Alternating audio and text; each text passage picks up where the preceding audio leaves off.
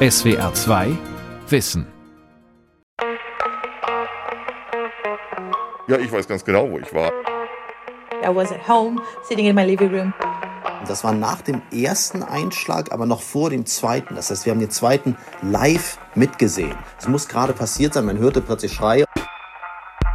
And I remember seeing, uh, you know, the images of the towers. Und im Vorübergehen sagte er, wenn Sie noch was von den USA sehen wollen, sollten Sie jetzt den Fernseher einschalten. Es ist äh, tatsächlich so, dass sich jeder, der erwachsen war damals, sich daran erinnert. Es ist wirklich jeder. 9-11, als Terror zum Medienevent wurde. Von Marisa Gierlinger. Der 11. September 2001 hat die Art verändert, wie die Welt Katastrophen erlebt und abspeichert. Viele haben den Tag in Erinnerung als einen der schrecklichsten Momente, die sie zumindest am Bildschirm erlebt haben. Wie hat uns das Medienereignis als Weltgemeinschaft geprägt? Und wie erleben wir Krisen in einer heutigen Medienwelt, in der wir permanent vernetzt sind? In der das Live nicht mehr die Ausnahme, sondern die Regel ist? Wir sind im Augenblick dabei, das zu verifizieren und mhm. versuchen von Verteidigungsminister Scharping dazu eine Stellungnahme zu bekommen. Mehr darüber in unseren weiteren Sendungen. Werner Sonne war das aus Berlin. Und soeben erreichen uns folgende Informationen und folgende Bilder. Aus dem World Trade Center in New York steigt dichter Rauch auf. Nach Berichten US-amerikanischer Fernsehsender ist eine zweimotorige Kleinmaschine in einen der beiden Türme des Wolkenkratzers gestürzt. New York, der 11. September 2001. Um 8.45 Uhr Ortszeit rast eine Passagiermaschine in den Nordturm des World Trade Centers. Radio- und Fernsehprogramme auf der ganzen Welt unterbrechen das laufende Programm, melden das Ereignis, übertragen die ersten Bilder. It does not appear that there's any kind of a, an effort up there yet. Now remember, oh my God. Oh my God. That looks like a second plane. Als 20 Minuten später ein weiteres Flugzeug im Südturm einschlägt, sind bereits Zuschauer auf der ganzen Welt live zugeschaltet. Millionen von Menschen werden zu Zeugen. Wovon genau, das ahnt da noch kaum jemand. Dass es sich um einen Terroranschlag handelt, ausgeführt von Anhängern der islamistischen Organisation Al-Qaida, dass insgesamt fast 3000 Menschen, die meisten von ihnen Zivilisten, an diesem Tag sterben werden. Also 9-11 war damals vor 20 Jahren das einschneidende Ereignis, das unsere Gesellschaft bis dato erlebt hatte. Und zwar auch als globale Weltgesellschaft. Stefan Weichert ist Journalist und Kommunikationswissenschaftler. Er hat sich in den letzten zwei Jahrzehnten intensiv mit 9-11 auseinandergesetzt. Das war die erste große globale Krise, das Krisenereignis, das quasi fast nahezu live übertragen wurde im Fernsehen weltweit, weshalb ja ein sehr starkes Wir-Gefühl entstanden ist, und zwar im Leid und in der Trauer zur Bewältigung dieses Ereignisses. Das gleichzeitige Erleben eines Ereignisses, auch durch die Medien, schafft kollektive Emotionen und kann aus einer Menge an einzelnen Zuschauern eine Art Gemeinschaft machen. Es ist eine Fernsehsituation, die rein äußerlich weniger mit den abendlichen Nachrichten über neue Katastrophen gemein hat, als mit anderen Großereignissen. Fußball-Weltmeisterschaften, die Mondlandung, die Hochzeit von Prinz Charles und Diana. Live-Events haben Fernsehzuschauer immer schon fasziniert. Im Grunde genommen also ein Widerspruch. Diese Ereignisse bedienen die Sehnsucht, ausgerechnet in den Medien etwas Unmittelbares zu erleben, sagt Ludmila Lupinacci. Live steht für das Versprechen, die Welt zu erfahren, wie sie ist, direkt und in Echtzeit. Die Medienwissenschaftlerin beschäftigt sich in ihrer Forschung mit Live-Erfahrungen in unterschiedlichen Medien. Einige Dinge bleiben dabei gleich. Aus Sicht der Zuschauer ist das Besondere, dass eine Art Verbindung aufgebaut wird. Eine Nähe, Intimität und Authentizität. 2001 gibt es zwar schon fast überall Internet, aber noch nicht die Art von permanenter Nutzung, wie wir sie heute kennen. Kein Twitter, kein Facebook, kein WhatsApp, kein iPhone. Vorherrschende Medien waren noch Radio und Fernsehen. Sie haben die Möglichkeit, auf aktuelle Entwicklungen sofort zu reagieren. in Form von Unterbrechungen, Live-Schalten oder Sondersendungen. Solche Ausnahmen heben sich stark vom Programmfluss ab. Sie signalisieren, hier passiert etwas, das immer noch im Gange ist. Und dieses Gefühl der Gleichzeitigkeit ist etwas, das in dieser Form eigentlich nur Live-Medien wie Fernsehen und Hörfunk vermitteln können. Also das Radio hatte auch einen, übrigens einen sehr großen Anteil äh, daran, aber da es sich ja hier um ein Terrorereignis handelte und man von dem auch sozusagen Bilder hatte, wurde das natürlich vor allem visuell über das Fernsehen transportiert. Die brennenden Twin Towers, der Einschlag des zweiten Flugzeugs, eine Stadt in Asche und Verwüstung.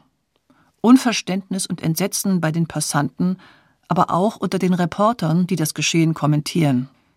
Die Bilder der Katastrophe fesseln Menschen aus aller Welt vor den Bildschirmen, auch in den Wochen darauf, bis hin zu Jahrestagen, an denen sie permanent wiederholt werden. Welche Bilder sich dabei immer wieder durchsetzen, ist weder Zufall noch Willkür. Denn mediale Darstellungen folgen oft einem bestimmten Narrativ. Narrative sind eine Art übergeordnete Erzählungen, die dann für viele Menschen eine Leitfunktion bekommen, wie dieses Ereignis letztlich erinnert wird, wie es damit auch abgelegt wird Fritz Breithaupt ist Kognitionswissenschaftler und Geisteswissenschaftler an der Indiana University in Bloomington. Ihn fasziniert die Wirkungsmacht, die solche Narrative in der Gesellschaft entfalten können. Auch hinsichtlich des 11. September spielte das eine entscheidende Rolle. Breithaupt spricht dabei von einem Traumanarrativ. Dieses Zuschneiden der Geschichte auf eine Abfolge, die immer wiederum diese gleichen sagen wir, sechs bis zwölf Elemente in der gleichen Reihenfolge hat, die anfängt mit dem Trauma, dem Schock, dem Wiederholungszwang und dem, der langsamen Aufbearbeitung dieses Traumas als durch Erinnerungsarbeit. Und genau diese Erinnerungsarbeit wird von den Medien selber geleistet. Die Bilder, die sie einspielen, zeigen nicht nur die Angriffe, sondern auch die Verwüstung danach. Einsatzkräfte, die sich durch das Geröll kämpfen, Menschen, die schreiend durch die Straßen laufen, die mit Fotos nach vermissten Angehörigen suchen. Die Schicksale einzelner Opfer, sogar letzte Telefonanrufe und Kurzmitteilungen gelangen in den Wochen danach an die Öffentlichkeit. Tonangebend darin, welche Bilder und Geschichten auch in anderen Ländern aufgegriffen und wiederholt werden, ist vor allem die US-amerikanische Berichterstattung. Das kommt der politischen Positionierung nicht ungelegen, sagt Breithaupt. Die USA sind das Opfer. Und Opfer sind unschuldig. Genau das wurde nun ausgenutzt, aus amerikanischer Seite zu sagen, wir müssen jetzt nicht über die Vorgeschichte reden. Wir sind Opfer. Es war ja auch nicht ganz falsch, aber es war auch nicht ganz richtig. Ganz uneingeschränkt, sagt Breithaupt, sei diese Sicht in anderen Ländern zwar nicht übernommen worden. In Europa wusste man um die Vorgeschichte, die US-Aktivitäten im Nahen Osten Bescheid. Das sei in den darauffolgenden Wochen auch immer wieder in die Berichterstattung einzelner Länder mit eingeflossen. Eine gewisse Kollektivwirkung hat sich aber doch entfaltet, denn große Erzählungen schaffen große Gefühle. Da finden sich alle Menschen ein. Da finden sich Menschen ein in ganz anderen Ländern, die nun nicht direkt angegriffen waren.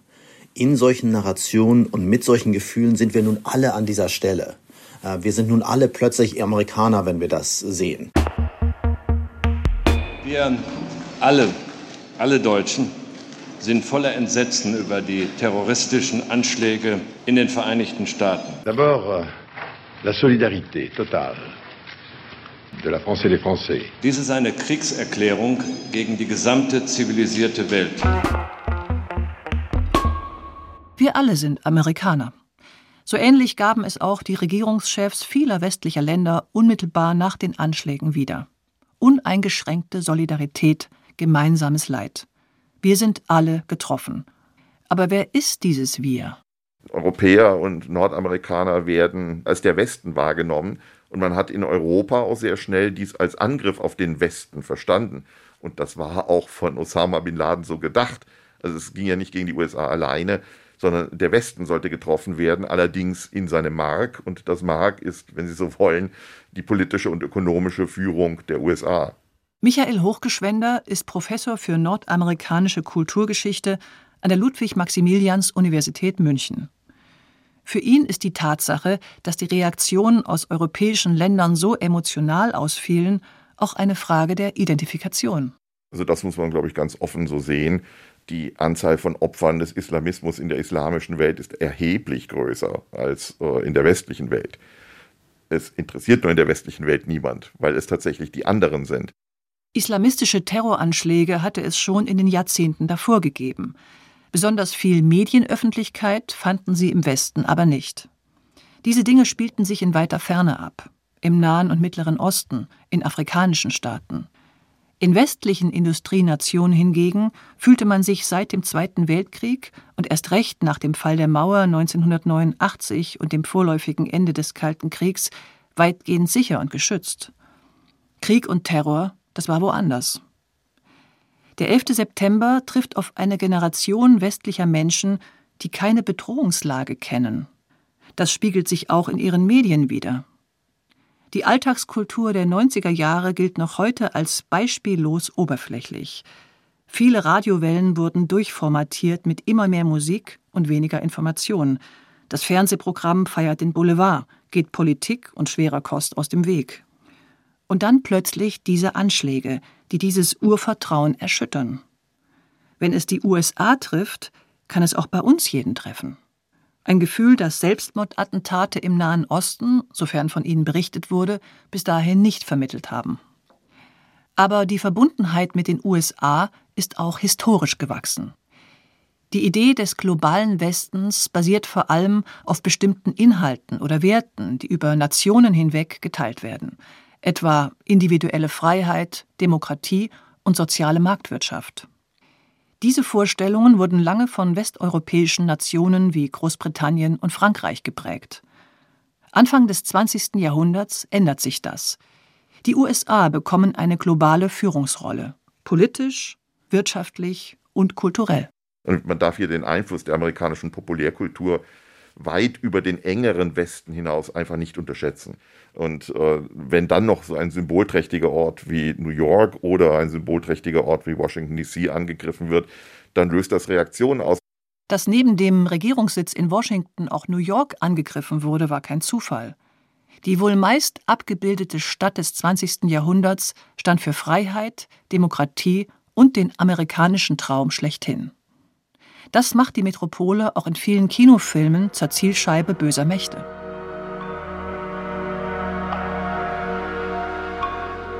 Der Terror machte es in seiner Brutalität einfach, zwischen Gut und Böse zu unterscheiden, zwischen den Beschützern der freien Welt und jenen, die sie von außen bedrohen. Die Filme und TV-Serien der 2000er Jahre greifen diese Stimmung auf, in manchen von ihnen werden auch ganz direkt Muslime als Terroristen porträtiert, wie etwa in den Serien 24 oder Homeland. I wanted to avenge ISIS death, not kill innocent civilians. What if it's the will of Allah? Neither of us know the will of Allah. Allahu Akbar. Es dauerte nicht lang, dass nach den Anschlägen Muslime, Araber oder auch Menschen, die man optisch so einordnete, stigmatisiert, diskriminiert und verdächtigt wurden. In den USA, aber auch in Europa setzten viele Terror mit Islam gleich. Und Medien und Politiker taten oftmals wenig, um dem entgegenzuwirken. Wie 9-11 die Situation der Muslime bis heute prägt, ist übrigens auch Thema der nächsten SWR2 Wissenfolge. Dass der Islamismus als Gegenstück zum Westen gedacht wird, hat historisch eine lange Vorgeschichte, sagt Michael Hochgeschwender. In den letzten Jahrzehnten hat sich dieses Verhältnis verschärft. Das liegt nicht nur an 9-11. Ja, letztlich funktionieren solche Integrationsstrategien immer über das andere. In dem Moment, wo ich sage, ja, alle sind irgendwie, gehören zu uns, äh, gibt es kein uns mehr. Also wir entstehen dadurch, dass es jemanden gibt, der nicht wir ist. Und äh, das war im Kalten Krieg erkennbar der Kommunismus, der hat diese Funktion hervorragend ausgefüllt. Und davor hat der Faschismus eine ähnliche Funktion erfüllt, wo man dasselbe sagen konnte, also dass man immer einen Gegner hatte. Der Gegner war jetzt weg mit dem Ende des kommunistischen Weltreiches. Und vielleicht war auch ein bisschen der Versuch im Umfeld von 9-11 zu erkennen, das andere neu zu konstruieren. Also dass man sagt, es gibt eine Bedrohung, die so stark und so mächtig ist, dass der Westen jetzt wieder gemeinsam handeln muss. Das neue Jahrtausend bringt Ereignisse mit sich, die diese Ängste für viele Europäer bestätigen sollen. Bei der beispiellosen Anschlagsserie, die gestern Abend Paris erschütterte, wurden nach neuesten Angaben der Staatsanwaltschaft 129 Menschen getötet. Wir fühlen uns unseren Freunden in Belgien heute ganz nah. Das Entsetzen ist ebenso grenzenlos wie die Entschlossenheit, den Terrorismus zu besiegen. Es war einer der schlimmsten Terroranschläge in Europa. Zehn Bomben explodierten am Morgen in vollen Pendlerzügen 191 Menschen starben. Verantwortlich von Al-Qaida beeinflusste Islamisten. Never giving in to terror and never allowing the voices of hate and evil to drive us apart. Frankreich trauert um die Opfer des verheerenden Anschlags von Nizza und mit dem Land Menschen weltweit. Madrid, London, Paris, Brüssel, Nizza, Berlin, Wien. Es sind nur ein paar der Städte auf einer traurigen Liste. Der Terror kommt nach Europa und stößt auf ungebrochene Solidarität. Flaggen wehen auf Halbmast, Fußballspiele werden abgesagt, Schweigeminuten gehalten. Nach den verheerenden Anschlägen in Paris 2015 leuchten Wahrzeichen weltweit in den Farben Blau, Weiß und Rot. Das Opernhaus in Sydney, die Christusstatue in Rio de Janeiro, die Londoner Tower Bridge. Die Bilder davon verbreiten sich viral im Netz, so wie kaum ein Jahr davor das millionenfach geteilte Je suis Charlie nach einer tödlichen Attacke auf das Redaktionsteam des Satiremagazins Charlie Hebdo. Das Narrativ, dass wir alle getroffen sind, hat sich mittlerweile eingespielt. Ein Unterschied zu 9-11, inzwischen gibt es soziale Medien wie Facebook, Twitter und Instagram. Eine Welle der Anteilnahme nimmt dort ihren Lauf und erfasst die internationale Staatengemeinschaft. Auch zahlreiche Politiker bekunden über Twitter ihr Mitgefühl. Empathie ist hier natürlich ein sehr großes Thema. Fritz Breithaupt hat sich in den vergangenen Jahren viel mit menschlicher Anteilnahme beschäftigt. In den sozialen Medien zeigt sich für ihn aber eine besondere Seite davon. Dieser soziale Zwang oder dieser soziale Druck, ist ja das bessere Wort hier, Empathie zu zeigen. Gerade in den sozialen Medien, aber auch in der Öffentlichkeitskultur inszenieren sich jetzt sehr viele Menschen als diejenigen, die Empathie hätten für andere. Breithaupt vergleicht das mit einer Beobachtung, die er gemacht hat. Hier in Amerika ist mir ein neues Phänomen aufgefallen, das ich auf Englisch Competitive Empathy nenne. Diese Art von Empathie-Wetteifer oder wie Breithaupt sie auch nennt, Ellbogen-Empathie, mache sich etwa bei der Bewerbung für Elite-Universitäten bemerkbar, wo soziales Engagement inzwischen fast höher gewertet werde als schulischer Erfolg. Es ist aber auch ein Phänomen, das sich im Nachgang an großen Katastrophen online beobachten lässt. Denn im Gegensatz zum Live-Fernsehen beschränken sich heutige Medienkollektive nicht auf das gemeinsame Erleben. Sie ermutigen auch eine aktive Beteiligung in Form von Kommentaren und geteilten Symbolen. Hashtags wie Pray for Belgium oder Je suis Charlie, Profilbilder mit hinterlegter Flagge, das Bild von einem zum Peace-Symbol stilisierten Eiffelturm, das millionenfach geteilt wird. Mittlerweile sind solche Betroffenheitsgesten bei großen Katastrophen kaum noch wegzudenken. Sie verbreiten sich innerhalb weniger Minuten und Stunden viral auf den Medienplattformen und von da aus in andere gesellschaftliche Bereiche. So hat sich das Motto Je suis Charlie auch als Aufdruck auf T-Shirts gut verkauft. Aber ist das echte Anteilnahme oder virtueller Schlachtenbummel? Das muss ich nicht widersprechen, sagt die Medienwissenschaftlerin Ludmilla Lupinacci. You might be really feeling for those who were killed and wanting to share your empathy. Dahinter kann tatsächlich Mitgefühl für die Opfer stehen. Gleichzeitig präsentiert man sich aber auch als jemand, der Bescheid weiß und auf dem Laufenden ist und auch politische Haltung zeigt. Die Jahrtausendwende hat die Wahrnehmung von Terror verändert. Nicht nur durch 9-11. Nicht nur, weil auch immer wieder europäische Städte das Ziel von islamistischen Anschlägen werden. Es sind auch Jahre des medialen Wandels. Seit 2005 gibt es YouTube. In den Jahren danach gewinnen soziale Netzwerke immer mehr Nutzer und damit gesellschaftliche Bedeutung. Es entsteht eine neue Öffentlichkeit. Die Verbreitung von Bildern kennt kein Halten mehr und ist nicht mehr auf die sorgfältige Auswahl durch Redaktionen angewiesen.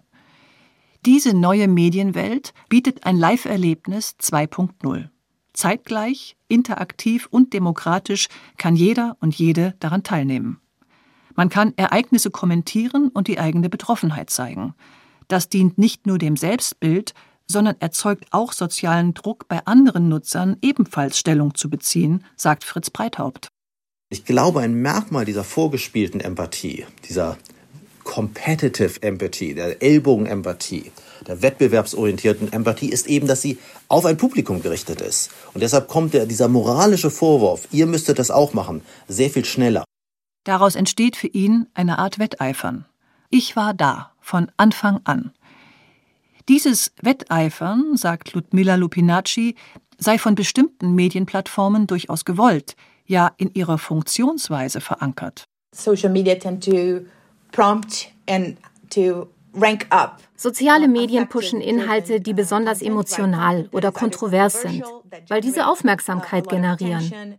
Das Ziel dahinter sei, um in der Sprache der Plattformen zu bleiben, Engagement, also die Interaktionen, die einzelne Inhalte bei den Nutzern anstoßen. The more engagement a given content generates, so the more likes, the more comments, the more views, clicks, shares, scrolls. Je mehr sie das tun, also je mehr Likes, Kommentare, Views, Klicks und Shares sie generieren, desto mehr Informationen gewinnen die Plattformen über den einzelnen Nutzer. So können Sie Werbeangebote gezielt auf die Person abstimmen. Es ist also eine Art Tauschhandel. Das permanente Live-Gefühl, diese Rastlosigkeit kommt den sozialen Medien zugute. Darauf basiert letztendlich das Geschäftsmodell dieser Plattformen. Inzwischen bieten soziale Medien deshalb im Umfeld von Krisen schon mehr an als das bloße Teilen oder Kommentieren von Inhalten. Mit nur einem Klick lässt sich das Profilbild trauergerecht gestalten etwa im Look der jeweiligen Nationalflagge, wo die Katastrophe stattgefunden hat. Nutzern mit Ortsbezug bietet Facebook noch während Katastrophen an, sich als sicher zu markieren und damit erst recht darauf aufmerksam zu machen, dass man irgendwie dabei ist, zum Beispiel in derselben Stadt. Und wie könnte man mehr dabei sein, als selbst aus dem Geschehen zu berichten? Man braucht nur ein Smartphone oder einen Computer mit Internetzugang, um in den sozialen Medien live von etwas zu berichten. Und das auf uh, allen Ebenen, seien es Tonaufnahmen, Videos oder Fotos. Dadurch bekommen wir viele verschiedene Blickwinkel derselben Geschichte, zum Teil auch sehr subjektive und emotionale. Durch das Smartphone wird jeder zum potenziellen Berichterstatter. Das Live-Publikum, das sich 2001 vor dem Fernseher versammelte, ist nun im Internet. Und es sind nicht nur Journalisten, die ihnen die Bilder liefern, sondern auch sie selbst. Oft noch während etwas passiert, überfluten Augenzeugenberichte die sozialen Medien. Beim Attentat in Wien musste die Polizei Zivilisten wiederholt auffordern, sich vom Geschehen zu entfernen und keine Aufnahmen davon zu veröffentlichen. Denn damit bringt man sich nicht nur in Gefahr und behindert laufende Ermittlungen, man spielt damit den Terroristen in die Hände, verbreitet ihre Propaganda. Eine Taktik, für die auch institutionalisierte Medien anfällig sind. Stefan Weichert erinnert an 9-11. In diesem Fall geht es um die größtmögliche Aufmerksamkeit. Und das heißt, das, was man damals erst vermutet und was sich später immer mehr bestätigt hat, war, dass diese Ziele und auch dieses Mittel, also ein Passagierflugzeug zu benutzen und das in einen Skyscraper, ein, ein Hochhaus zu lenken, auf das sowieso schon per se Kameras gerichtet sind in dieser Stadt. Also man wusste also, das wird auf jeden Fall irgendwie gefilmt und übertragen und sehr schnell würden da auch äh, Teams sein und die ganze Weltöffentlichkeit wird ihre Aufmerksamkeit darauf lenken. Die Allgegenwart der Bilder ist heute ein kalkulierter Teil einer terroristischen Kommunikationsstrategie. Von den Amateurreportern, die diese aufnehmen, bis zu den viralen Strukturen, die sie millionenfach und so gut wie unauslöschbar im Netz verbreiten. Terrorismus hat damals eigentlich schon seit den 70er Jahren genauso funktioniert, also seit der RAF oder anderen Terrorvereinigungen, dass man sich zunehmend der Medien bedient hat, diese instrumentalisiert hat, um seine eigenen Botschaften zu verbreiten. Und das ist natürlich eine, ja, eine Kommunikationsstrategie, die ist perfide und gemein. Aber es gibt auch positive Seiten. Medien ermöglichen es uns, mit anderen Menschen in Verbindung zu treten, ein Krisenerlebnis und das damit verbundene Leid zu teilen, nicht nur im buchstäblichen Sharing der sozialen Netzwerke, sondern auch als eine Affektgemeinschaft, die gleichzeitig etwas erlebt. Das schafft Emotionen, ein Gefühl des Zusammenhalts. Und kann tatsächlich tröstlich sein, sagt Stefan Weichert. Die Verbundenheit zu anderen, die das Gleiche erleben wie ich, spielt eine sehr große Rolle in der Krisenbewältigung und damit auch in der Resilienz. Mit dem Internet ist es leichter geworden denn je, über geografische Entfernungen hinweg Solidarität zu zeigen, Schicksale erfahrbar zu machen und Empathie zu haben für andere. Weit über die Grenzen der westlichen Weltgemeinschaft hinaus, auch jenseits von einem journalistischen Medieninteresse. Aber auch hier haben wir natürlich riesige kollektive Ereignisse, die auf ganz unterschiedlichen Ebenen in vielen Teilöffentlichkeiten stattfinden. Und das ist vielleicht auch die größte Veränderung, die Zersplitterung von Öffentlichkeit in unterschiedliche Teilgruppen. Soziale Medien bieten in vielerlei Hinsicht ein umfassenderes Live-Erlebnis als das traditionelle Fernsehen. Man kann die Dinge nicht nur in Echtzeit mitverfolgen, sondern aus unterschiedlichen Blickwinkeln, kann sofort darauf reagieren und sich mit anderen vernetzen. Und dennoch bleibt die Tragweite von 9-11 als Medienereignis unerreicht. Weil es vielleicht, abgesehen jetzt von Fußball-Weltmeisterschaften und anderen Sportereignissen, eigentlich das letzte große Ereignis in dieser kollektiven Verbundenheit war, was so die Weltgesellschaft erlebt hat. Die Weltgemeinschaft hat sich durch digitale Medien eher aufgesplittert, als näher zusammenzurücken. Diese Auffassung scheint in den letzten Jahren zu überwiegen. Die berüchtigten Filterblasen werden oft als Beleg dafür herangezogen. Und doch lässt sich kaum leugnen, dass gemeinsam erlebte Extremsituationen die Fähigkeit haben, Menschen zusammenzuschweißen. Das war auch in den ersten Krisenmonaten der Corona-Pandemie zu beobachten. Der 11. September 2001 wird als solches Ereignis jedenfalls noch länger einen besonderen Platz einnehmen. In seiner Bedeutsamkeit war dieses Ereignis wirklich einzigartig. Schon damals haben viele gesagt, dass sich die Welt danach komplett verändern würde. Und ich denke, das hat sie. SWR 2 Wissen 9-11. Als der Terror zum Medienevent wurde. Von Marisa Gierlinger. Sprecherin Claudia Jahn, Redaktion Gabor Pahl, Regie Andrea Leclerc. SWR 2 Wissen. Manuskripte und weiterführende Informationen zu unserem Podcast und den einzelnen Folgen gibt es unter swr2wissen.de.